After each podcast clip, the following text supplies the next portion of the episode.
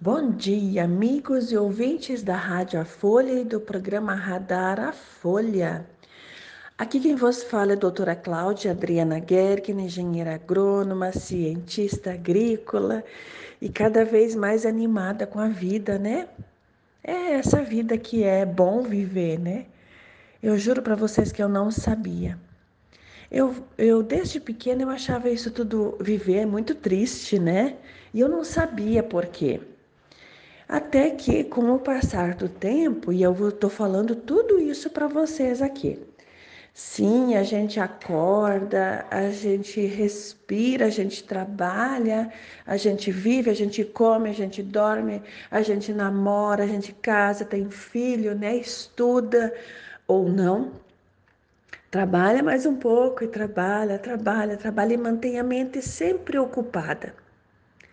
Sempre ocupada ou sempre preocupada.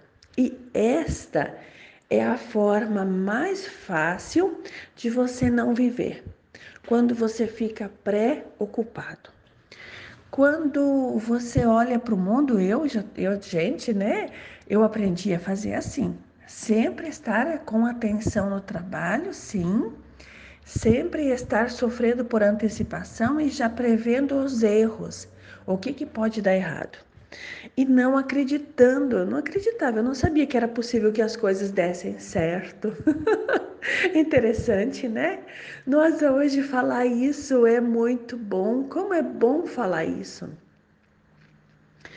E isso fazia parte da minha vida. É, e daí imagina, imagina uma semente, se a gente planta soja e acredita que a soja não vai nascer, ou vai dar praga, ou vai dar doença, já planta pensando isso. O que, que vai dar? Né?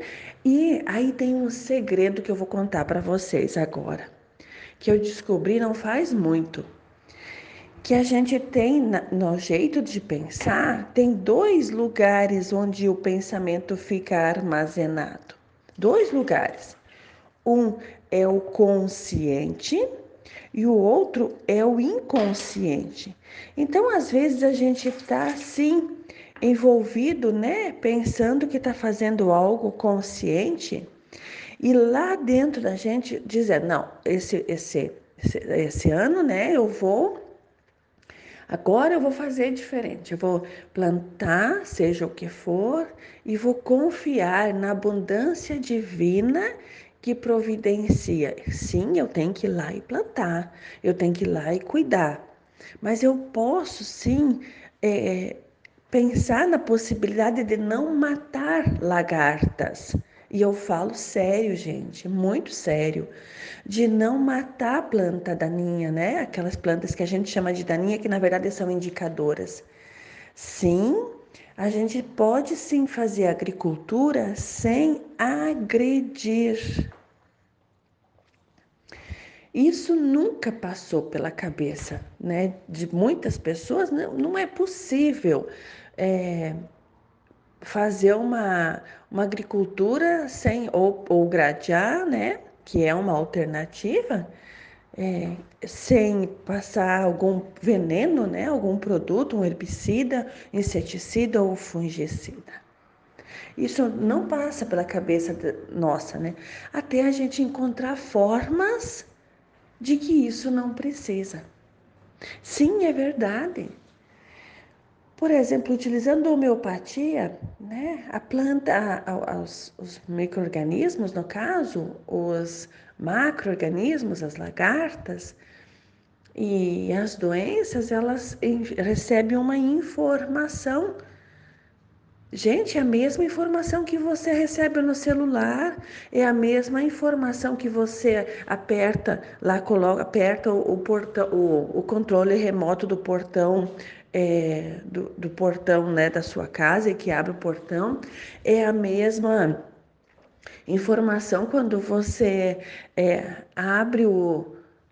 Sei lá, que você pega uma informação da nuvem, que você entra na internet e acessa a informação, é a mesma coisa. você passa a informação para a lavoura de que ela pode sim ser saudável.